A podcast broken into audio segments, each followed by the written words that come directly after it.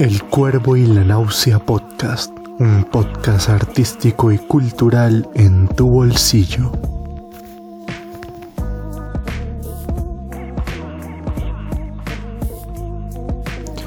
En el capítulo de hoy vamos a estar hablando con Francisco León Ruiz, un fotógrafo antioqueño que fue de las figuras más importantes del siglo XX en la fotografía en Colombia junto a Leo Matiz. León nos cuenta acerca de su vida. Sus fotógrafos favoritos son Cartier-Bresson y Ansel Adams. Y sin duda, de haber tenido otras oportunidades, Magnum lo hubiera fichado. Aquí León.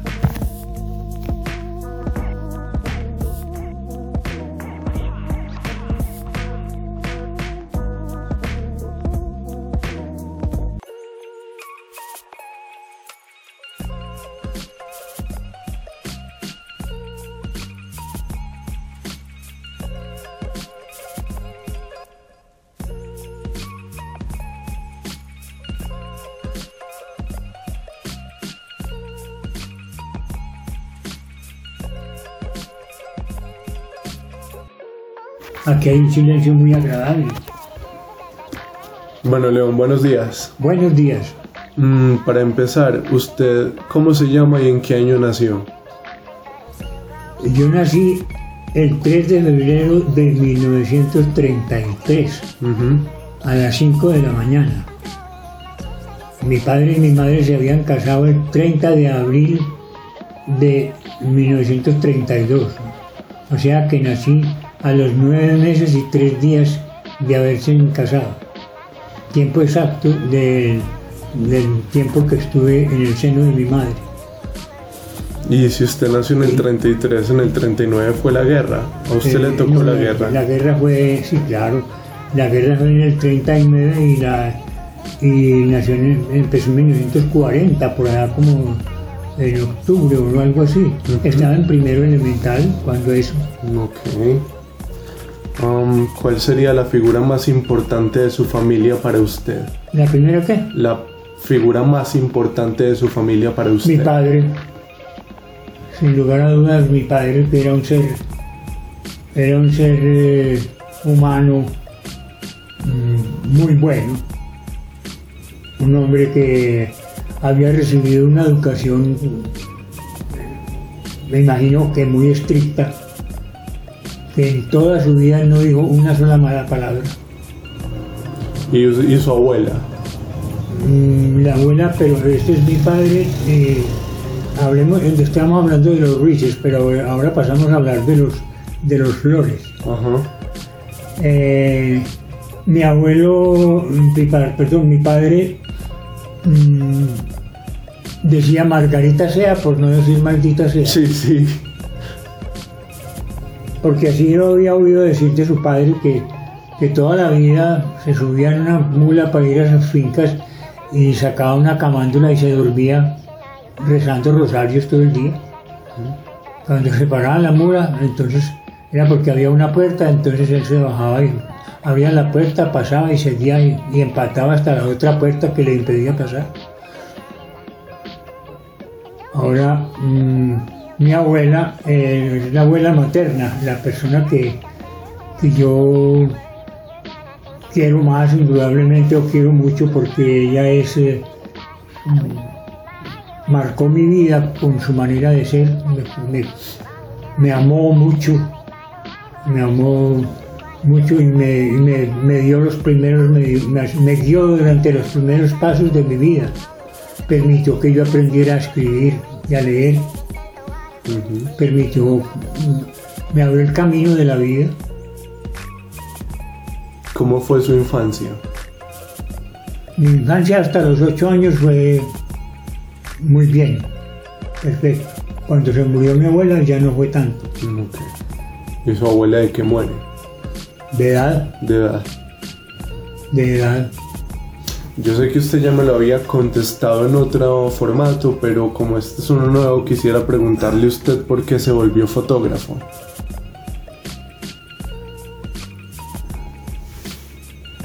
Pues esa pregunta cuando usted me la hizo, pues le di una respuesta que tiene que ver con esos viajes que mi abuela, que se tomaban fotografías con una cámara de cajón y que en, una, un, viaje a Bogotá, cuando yo tenía como seis años, o cinco y medio seis años, eh, me dio una gripa. Un catarro. catarro muy fuerte y no, que no me dejaban salir de la pieza del, hotel, que era el Hotel Continental, que enfrentaba al Parque de los Periodistas en Bogotá. Y la ventana, pues. Y resulta que allí se veía al frente el funicular de Monserrate y yo acostado en la cama veía las imágenes en las paredes de lo que estaba pasando afuera por un pequeño inicio, era una cámara. Un estenopo. Eh, eh, era exactamente como una cámara estenográfica. Entonces, eh, las paredes blancas se, se dibujaba la gente, se y, me recuerdo como si estuviera hoy, hoy cierro los ojos y ahí veo los, cambios del, del en el, en el, en el la bifurcación que había en la carrilera que se partía uno hacia la derecha y ambos hacia la derecha, el que estaba bajando hacia su derecha y el que estaba subiendo hacia su derecha también y después ya se volvían a coger su camino. ¿Cómo son sus primeros años como fotógrafo?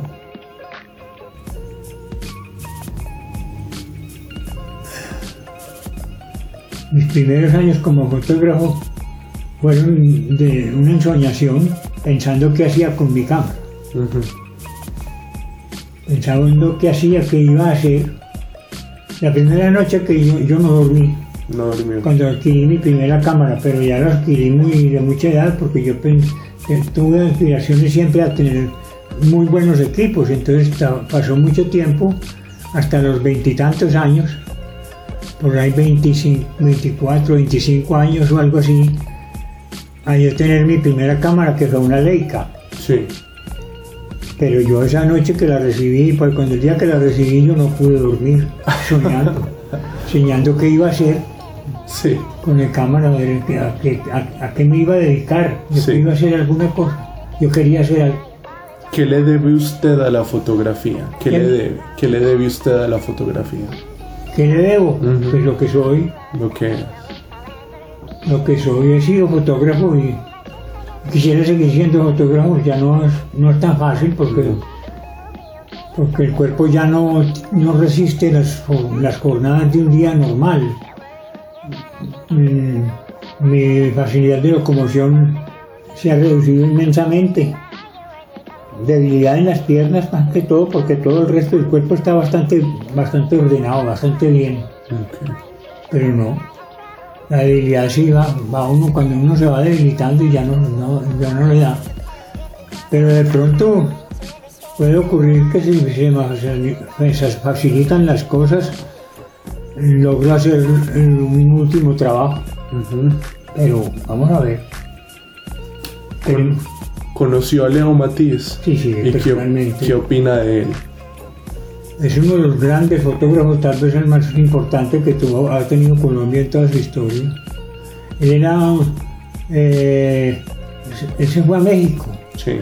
Y allá en México realizó una inmensa labor a nivel de los artistas del cine y los artistas, mm, pues, plásticos y pintores y la, la plástica mexicana. Retrató a mucha gente eh, unos magníficos retratos. Sí. Y tenía una. Su cámara más usada fue una Rolleiflex. Y la Rolleiflex es una cámara que se usa con una correa que cuelga del cuello y la tiene uno a nivel de la cintura y mira de arriba abajo, pero la cámara siempre está contrapicada, o sea, no está a nivel de los ojos, sino que está abajo. Como un nivel. Exacto. Entonces resulta que automáticamente al tener una cámara uno que está mm, mirando hacia abajo, es una, es una figura de la persona. Mirando de frente es otra figura. Y mirando de abajo hacia arriba, uno, la, persona queda como eh, exaltada, su, personalidad y su, su, Es decir, Si uno quiere mirar a la gente de igual a igual, está muy bien. Si la quiere mirar bajito, pues tírela desde arriba la fotografía. Pues no generalmente en todo, pero en ciertas cosas. Pero si usted quiere que una persona se vea majestuosa, entonces se ve majestuosa, se ve mejor. ¿Hace cuánto dejó de practicar fotografía? Pues hace dos o tres años o un año, algo así. Pero eh, sí, porque vendí mi última cámara, la última cámara que tuve, entonces ya no tengo una cámara y no tengo, no tengo actividad fotográfica. Pero esperando poder seguir, sí, sí estoy esperando poder seguir, si en algún momento puedo. De sus trabajos fotográficos, ¿cuál es su favorito?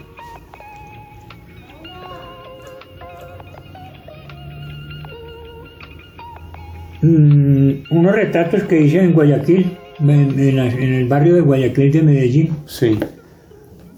Que los denominé retratos de cuerpo entero, porque en realidad había una clasificación de retratos, retratos de cuerpo entero, retratos de, pues de, a, nivel del tronco y la cabeza y retratos de cara nomás. Esa, es la, esa era la idea. ¿Qué opina de Magnum? ¿De quién? De Magnum. Ah, pues es una organización increíble. Esa organización es importantísima. Eh, allá no se admiten sino los buenos, los mejores. ¿A color o en blanco y negro? En cualquier, en cualquier connotación, en color o en blanco y negro, como se quiera. ¿Qué otras pasiones artísticas tiene? Me gusta mucho la escultura. He tenido experiencias al respecto. Eh, y me gusta. Eh, esculpir un cuerpo, esculpir una cara, esculpir un, busto. No he hecho muchas, pero algunas. Tengo un Cristo que es muy conocido.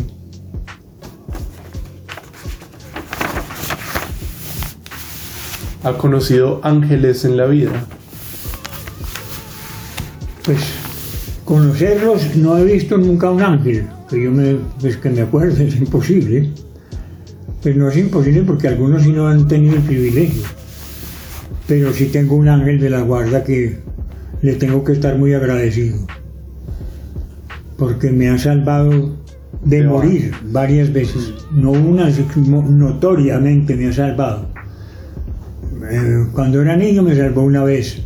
Eh, cuando en aquel entonces, eh, en una época de los 12 o, 13 años, algo así,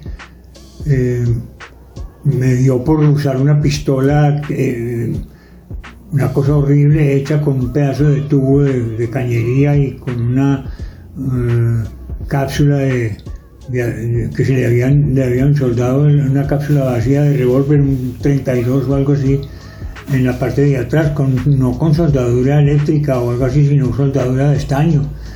Y tenía un pequeño edificio y se cargaba por el, por el cañón con una pólvora que vendían en, un café eh, especial en Guayaquil. Y, resulta que uno la, eh, la cargaba con esa pólvora y le echaba, eh, ponía un poquito de algodón y después municiones y otro poquito de algodón. Le ponía una cabecita de fósforo en, en el huequito y disparaba con un gatillo que estaba jalado por un cauchito y hacía disparos todo el día, y, pero me, mejor dicho, a mañana y tarde eh, jugaba con ella en los días libres eh, disparando en la calle normalmente, no dentro de la casa, porque seguramente dentro de la casa, pues mejor dicho, no se hubiera podido. Mis hermanas hubieran eh, dicho que yo tenía una pistola y entonces el, el, temor al castigo era mucho. Claro. Pero en la casa pero en la calle sí hacía disparitos a una parte y a una otra. Y llegó un día en que no hice un disparo. Entonces no sé por qué me dio simplemente temor de hacerlo. Y, la pegué de, una verja, de una reja, levanté el gatillo Lo disparé y salió la bala o las municiones para un lado y la, la, la cápsula de la pistola para en reversa. Si yo hubiera apuntado con ella, me hubiera sacado un ojo o me hubiera matado. Entonces, esa es una acción de la, me, se la atribuyo al ángel de la guarda porque no puede ser de otra manera. ¿Cómo es posible que yo que no tenía ningún temor de dispararla en un cierto momento sin ningún temor y en sí. ese momento fue lo que ocurrió? No. Esa es una presencia del ángel de la guarda. Y también tuve otra presencia con seguridad del ángel de la guarda, eso sí, no hay la menor duda, en un, viaje que hice fotográfico, un encargo que tenía de fotografía de los países de Centroamérica. Y estaba en Honduras, eh, en Tegucigalpa, terminé muy relativamente temprano, como a las 3 o 4 de la tarde, de hacer las cosas y yo dije, ¿qué me voy a hacer? Y no, me voy para... el objetivo principal en, Honduras era retratar las ruinas de, de Santa Rosa de Copán. Sí. Y allí en esas... mm, entonces yo dije, no, me voy para Santa Rosa, que yo la vi en el mapa, y me- como el, mapa- el país es más pequeño, mucho más pequeño que Colombia, pensé que, no- que, que tenía tiempo de llegar de día. Sí. Y resulta que no era así, me cogió la noche y estaba muy cansado, eran como las 8 o algo así de la noche. Cuando paré en un ca- en medio, observé que había un cafecito a mano izquierda del camino, me detuve y entré a, un a tomarme una taza de café. Salí, me tomé el café y encendí un cigarrillo. Cuando eso fumaba, encendí un cigarrillo y empecé a manejar. Cuando menos pensé, también me quedé dormido. Tiene que, porque me despertó el quemón del cigarrillo entre los dedos. Y resulta que y tan pronto vi, y resulta que un tren estaba pasando, atravesando la vía. Si no hubiera oído ese cigarrillo, yo me hubiera matado contra ese tren. Y yo estaba manejando en, una, en, un estado de, dormido o mu- muy dormido, no, no, tan, no tan dormido, pues no sé, pero. No, estaba, no, tan- no estaba en plena conciencia. Y des- cuando desperté, toda mi conciencia estaba pasando un tren frente delante de mí. Eso, no pues me pasó eso y me quedé como relativamente tranquilo, pero ahí me quedó la llaguita de la quemadura. Sí. Cuando llegué a Medellín fui a saludar a mis padres y resulta mi padre me pregunta, oiga, ¿qué le pasó en tal de no sé qué, la fecha exacta? Y yo, no, nada. No, a usted sí le pasó algo. A ver, hombre, ¿qué sería? Un momentico, y fue, entró a sus habitaciones y, trajo una libreta y en la libreta estaba apuntado. Soñé que León estaba manejando eh, el- y estaba dormido y yo no sabía cómo despertarlo porque se iba a estrellar contra un tren. Una acción directa con respecto a mi persona y una acción indirecta con respecto a mi padre para que constara que había pasado. Sí. Esa acción no se la puedo atribuir sino a un ser superior. Ok. ¿Qué experiencia de su vida más recuerda?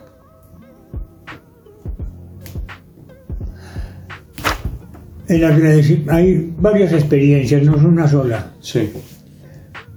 pero la que más me conmocionó sin lugar a dudas, me- me- ya le he contado dos en, en este momento, Ajá, pero hay sí. una muy, muy, que me pareció muy importante, era una cosa que en uno de los viajes que mi abuela hacía siempre en diciembre, no me pudo llevar porque me, estaba enfermo. Me- Seguramente también era, fue otra gripa. Estaba mucho más niño cuando eso. Pero entonces resulta que me prometió que me iba a traer un carro De juguete. de juguete, un carro, pero que en el que yo me pudiera montar. Y yo estaba esperando el carro y la noche anterior que llegaba el tren desde Puerto Berrío, una tía mía, eh, una, pues una hija de, él, de ella, me llevó a encontrarla a la estación Cisneros. Y en efecto las encontramos.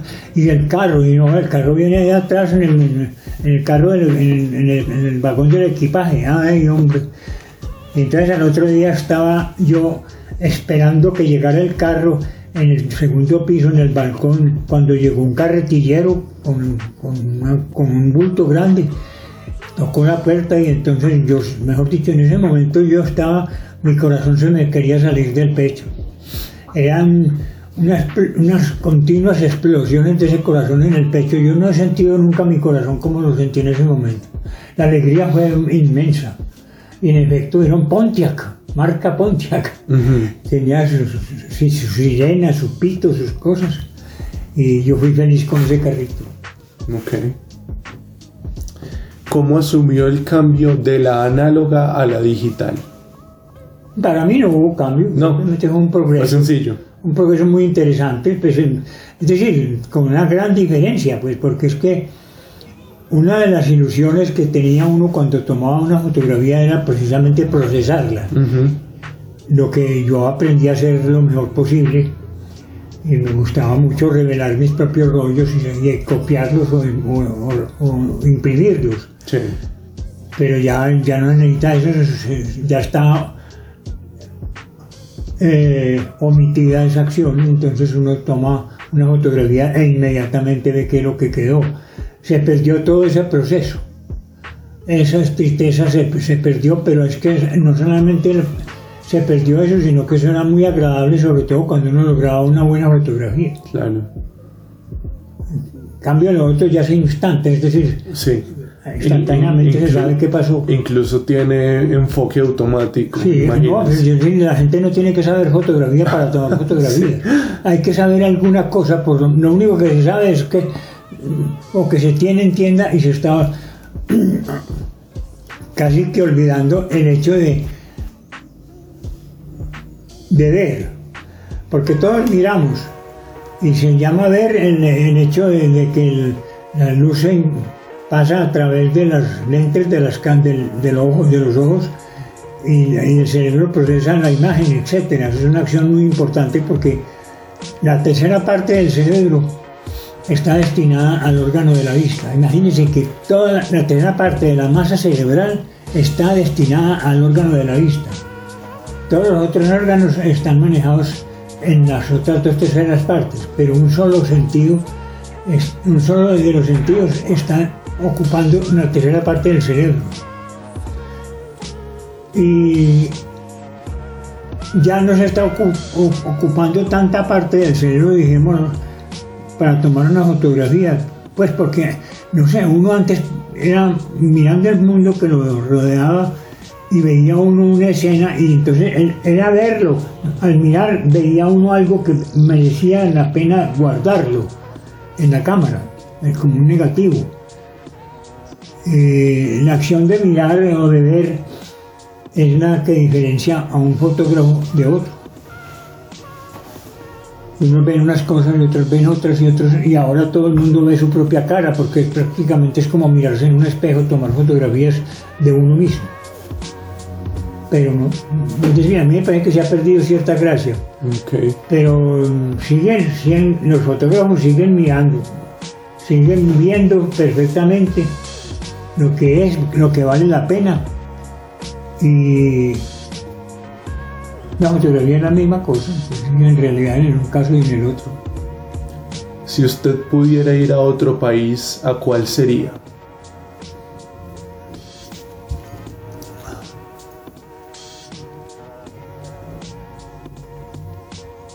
Pues no es un país propiamente, sino es, Una ciudad. No, es una zona, al Ártico. Al Ártico. Me gustaría ir al Ártico para ver que unos, cómo unos seres humanos son capaces de vivir en un ambiente de menos cero grados, cubriéndose el cuerpo con, con, eh, Con piel. con, con vestidos que se han logrado de las pieles que han, de animales y, y viven perfectamente y son unas personas de una manera de pensar completamente o muy distinta. Eh, por ejemplo, de las cosas que ellos aprecian más es a sus propias mujeres y el homenaje mayor que le hacen a un visitante es darle a su mujer para que la use al visitante. Vea pues. Entonces, te- tenemos que tener en cuenta qué tan generosos son, que eso es precisamente la forma, porque un individuo eh, una, o una esposa es usada por otro, es motivo de una discordia inmensa, cuántos han, han, muerto a las propias esposas y a los propios amantes por infidelidad. de esposas y en cambio ellos brindan su esposa. Por ejemplo, ahí, ahí nos damos cuenta exactamente de su manera de pensar absolutamente diferente.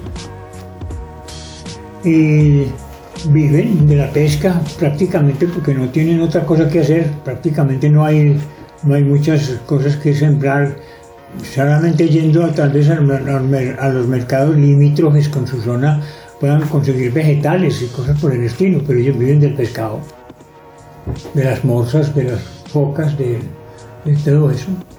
¿Le gusta la literatura? Me encanta. ¿Cuál ha sido la novela o el autor que más lo ha marcado?